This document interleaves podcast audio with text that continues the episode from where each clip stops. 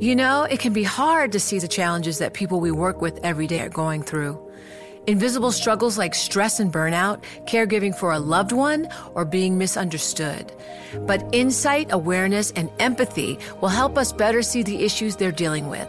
And that can make us and our companies healthier too. I'm Holly Robinson Pete. Join us on The Visibility Gap, a new podcast presented by Cigna Healthcare. Download it wherever you get your podcasts.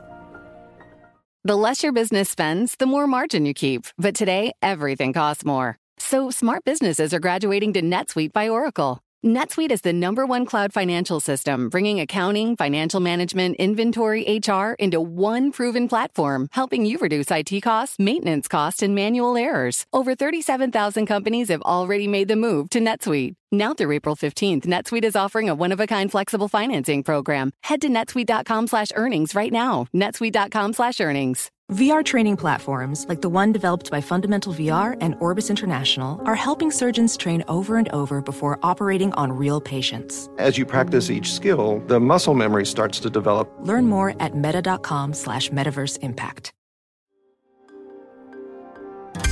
Le entregamos todo lo que necesita saber para comenzar el día. Esto es Bloomberg Daybreak para los que escuchan en América Latina y el resto del mundo.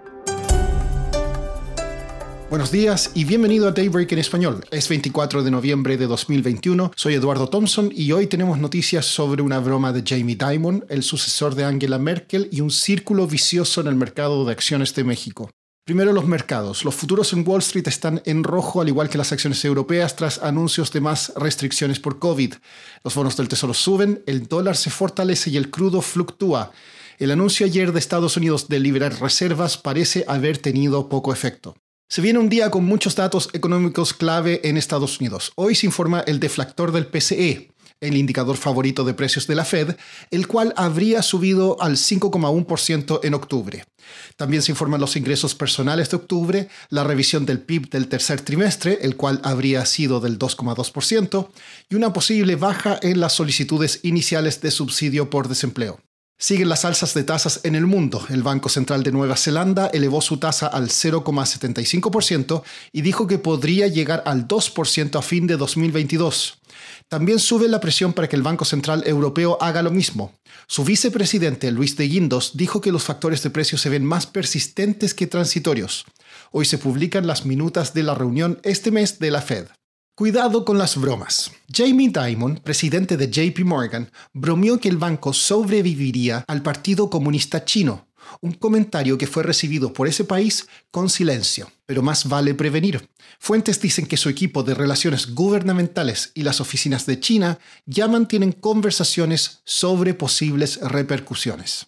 Olaf Scholz está listo para suceder a Angela Merkel como canciller de Alemania.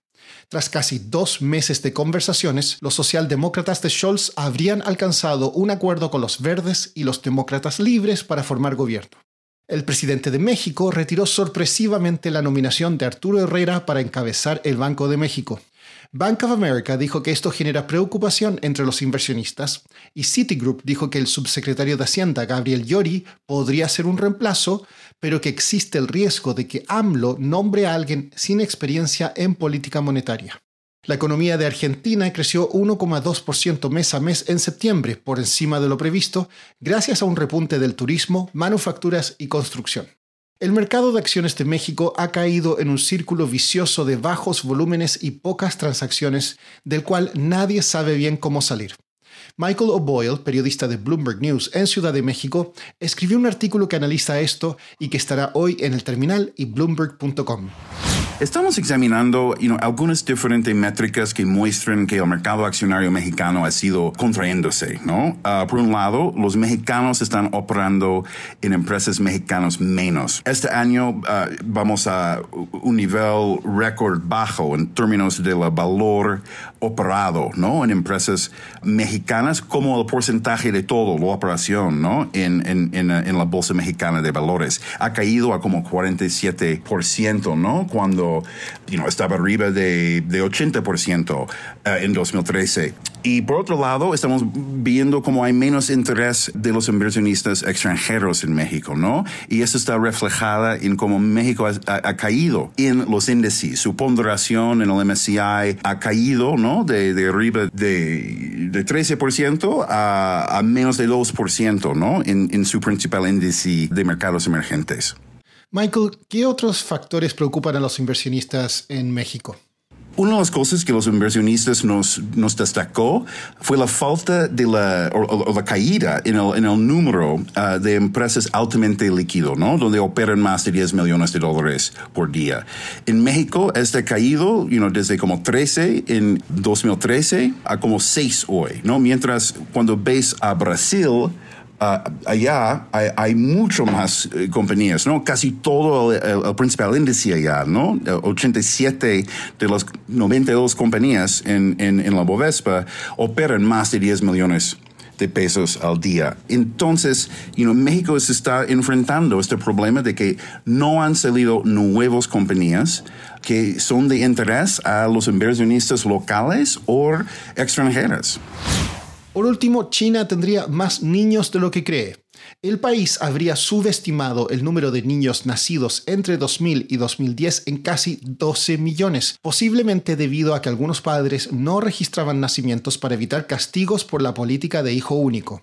La mayoría de los casos registrados eran niñas, lo que indica que las parejas habrían seguido intentando tener hijos varones. Eso es todo por hoy. Mañana no hay Daybreak en español por ser Día de Acción de Gracias en Estados Unidos. Estaremos de vuelta el viernes. Hasta entonces. Para conocer todas las noticias que necesita para comenzar el día, revise Daybreak en español en la app Bloomberg Professional. También puede personalizar Daybreak para recibir las noticias que desee. Eso es todo por hoy. Sintonice mañana Bloomberg Daybreak